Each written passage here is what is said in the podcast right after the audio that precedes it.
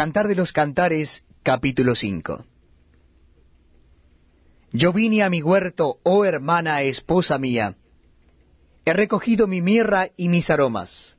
He comido mi panal y mi miel. Mi vino y mi leche he bebido. Comed, amigos. Bebed en abundancia, oh amados.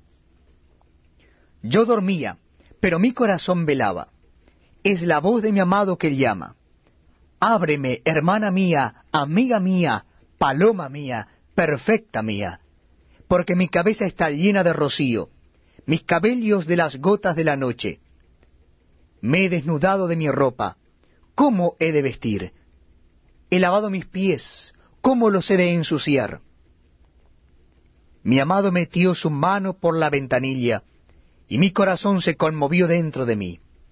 Yo me levanté para abrir a mi amado, y mis manos gotearon mirra, y mis dedos mirra que corría sobre las manecillas del sorrojo. Abrí yo a mi amado, pero mi amado se había ido, había ya pasado. Y tras su hablar salió mi alma. Lo busqué y no lo hallé. Lo llamé y no me respondió. Me hallaron los guardas que rondan la ciudad, me golpearon, me hirieron, me quitaron mi manto de encima los guardas de los muros.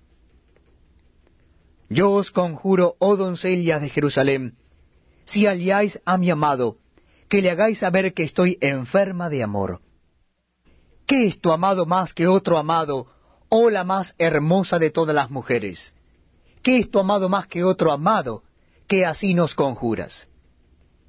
Mi amado es blanco y rubio, señalado entre diez mil su cabeza como oro finísimo, sus cabellos crespos, negros como el cuervo, sus ojos como palomas junto a los arroyos de las aguas, que se lavan con leche y a la perfección colocados, sus mejillas como una era de especias aromáticas, como fragantes flores, sus labios como lirios que destilan mirra fragante, sus manos como anillos de oro engastados de jacintos, su cuerpo como claro marfil cubierto de zafiros, sus piernas como columnas de mármol fundadas sobre basas de oro fino, su aspecto como el Líbano, escogido como los cedros, su paladar